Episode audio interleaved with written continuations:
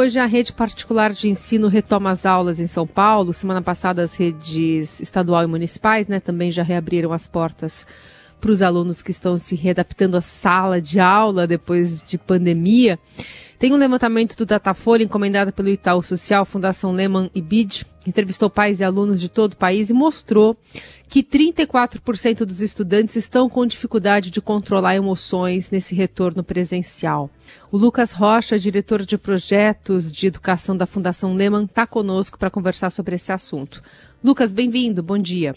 Bom dia, gente, tudo bom? Bom dia os ouvintes aí também. Lucas, além dessa dificuldade em controlar as emoções, 24% dos alunos estão se sentindo sobrecarregados, 18% estão tristes ou deprimidos, de acordo com os pais. Quando a gente fala de sobrecarga, num primeiro momento pode até parecer estranho depois do turbilhão que foi estudar em casa. Queria que você começasse explicando para a gente o que está dentro dessa conta. Muito bem, Carol. Olha só, é, essa dimensão né, da sobrecarga, desses sentimentos de ansiedade, de depressão, ela é uma das três faces do que é importante a gente trabalhar nesse retorno às aulas, né? É, quando a gente fala da, de políticas públicas e fala da, do, do, retomada das aulas, a gente tem que falar de busca ativa, que é os alunos que não estão voltando, como que a gente acha esses alunos e traz eles para as escolas. A gente tem que falar de acolhimento e saúde mental, que engloba essa dimensão da, da ansiedade, da sobrecarga, da depressão, da irritação que muitos alunos estão passando. E a gente tem que falar de recomposição de aprendizagem, né, que é conseguir retomar, na medida do possível, o aprendizado que ficou nesses últimos dois anos e meio aí é, das aulas remotas emergenciais. Né. E, e quando a gente está falando especificamente dessa, dessa dimensão da saúde mental, do acolhimento, a gente está falando de alunos que foram privados nesses últimos anos é, de um convívio social mais estruturado que a escola oferecia, muitas vezes de atividade física, de segurança alimentar. E tudo isso, somado ao fato desses alunos estarem agora voltando para a escola, sentindo que estão muito aquém daquilo que era esperado deles, né, de, de, de aprendizagem mesmo, isso gera uma sobrecarga que a pesquisa tem mostrado que ela é bastante preocupante para a gente. Em especial ali ao final dos anos finais, do sexto, sétimo, oitavo, nono ano, é, e no ensino médio, que é quando os adolescentes estão à flor da pele, né? E esses sentimentos ficam ainda mais importantes. O, Lucas, outro dado da pesquisa que chama atenção é que, é, vamos deixar claro que tudo isso são respostas dos pais, né? É percepção dos pais em relação aos seus filhos. Mas chama atenção eles dizendo que só 40% dos estudantes é que estão recebendo algum tipo de apoio psicológico nas escolas. Como melhorar isso? Você falou em acolhimento, né? Como melhorar isso? É, aqui, Heisen, tem umas ações muito importantes, assim, né? Porque a gente pensa apoio psicológico, já pensa de cara, é, ah, tem que ter um psicólogo, então, na, na, na escola, né? É, e não é, todo, não é todo caso, né? Não é toda situação que já exige um profissional da saúde para trabalhar. Antes, é necessário que a escola faça um, uma, uma espécie de, de triagem mesmo dos casos que podem ser cuidados ali no ambiente escolar e sim de casos que precisam ser encaminhados para a saúde. Então, por exemplo, você organizar a cada turno, você tem ali três ou quatro responsáveis dentro da escola, seja um professor, o próprio inspetor de aluno, alguém da, da direção, da gestão, da secretaria, fazendo uma espécie de primeiro atendimento, é, sendo ali o, a primeira fase de escuta desses alunos. Só que esses profissionais precisam ser preparados para ouvir esses alunos. Não é qualquer escuta, né? é uma escuta atenta, uma escuta sensível, é uma escuta que exige uma preparação do próprio profissional.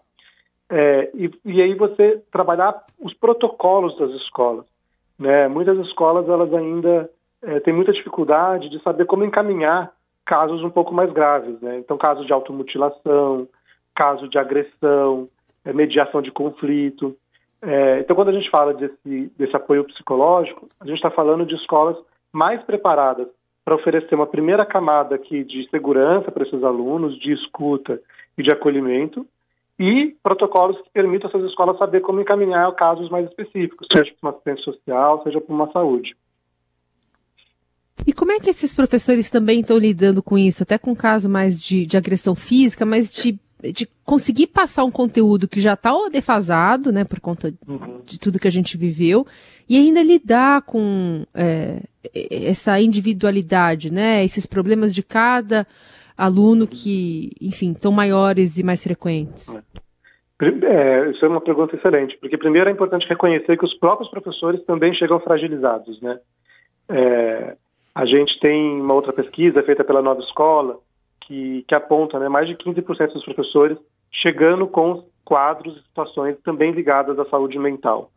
É, porque eles próprios vivenciaram né, a pandemia e, e, chegam numa situação muito diferente da qual eles estavam acostumados a vivenciar em sala de aula. E os relatos, gente, de alunos que não mais sabem se comportar na sala de aula, sabe, no que não ficam parados, que estão o tempo inteiro se mexendo, que querem fazer outras coisas, é, e, e, conflitos mesmo têm sido assim diários, né? A gente tem ouvido todos os dias situações como essa. E aqui eu acho que é aquela questão do equilíbrio, né? A gente entender que não voltamos para a mesma escola que havia três anos atrás, né? É uma escola diferente e a gente precisa entender que esses alunos não estavam acostumados mais a ficar sentados, enfileirados, quietinhos na, na sala de aula, né? eles precisam gastar essa energia é, que foi acumulada. Então, pensar aulas é, em espaços mais abertos, que, que, que envolvam mais atividade física, que envolvam mais movimento, é importante, mas também ser capaz de identificar o ponto de partida de cada aluno. Se antes o professor já tinha na sala de aula alunos de níveis muito diferentes, né, o aluno que, que dominava a matéria, o aluno que tinha mais dificuldade, agora ele chegou numa sala de aula que os alunos estão assim em níveis extremos de conhecimento. Né? Os alunos que conseguiram ter acesso à internet, que conseguiram acompanhar as aulas estão num patamar e tem aluno que não teve aula nesses últimos dois anos, então está em outro lugar. Então, é necessário a gente até reverter um pouco a organização da escola e pensar, poxa, vamos fazer agrupamentos de alunos, não mais por idade, mas sim por, por níveis de conhecimento, para fazer um trabalho de recomposição de aprendizagem. É, tem muitas redes no Brasil que estão se reorganizando, é, então estão reagrupando os alunos em diferentes é, níveis de conhecimento para trabalhar exatamente essas aprendizagens que ficaram pelo caminho. Bom, e uh, você falou muito no papel das escolas, o poder público, se espera alguma coisa do poder público diante desse quadro todo, Lucas? Sim, sem dúvida, Raíssa. Acho que a parte mais importante aqui do poder público é um trabalho desproporcional com os alunos que mais precisam. Né? Como a gente acabou de falar, é, foi muito desigual o atendimento às aulas durante a pandemia, né?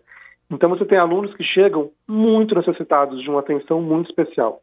E o poder público não pode, nesse momento, achar que está todo mundo no mesmo lugar, todo mundo no mesmo nível e tratar todo mundo como igual. É importante que o poder público seja capaz de identificar aqueles alunos que mais precisam e investir desproporcionalmente na aprendizagem desses alunos.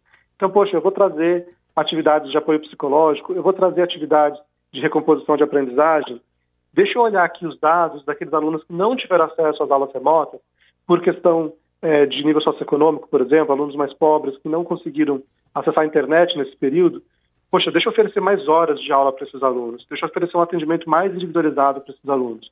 Esse é o momento do poder público é, conseguir focalizar as suas políticas naqueles alunos que mais precisam, porque senão a gente vai deixar uma geração para trás. Esse é o Lucas Rocha, diretor de projetos de educação da Fundação Lehman, ajudando a gente a entender um pouquinho nesse retorno né, das aulas, as dificuldades e desafios que ainda continuam no horizonte. Lucas, muito obrigada. Obrigado, gente. Bom dia, boa semana.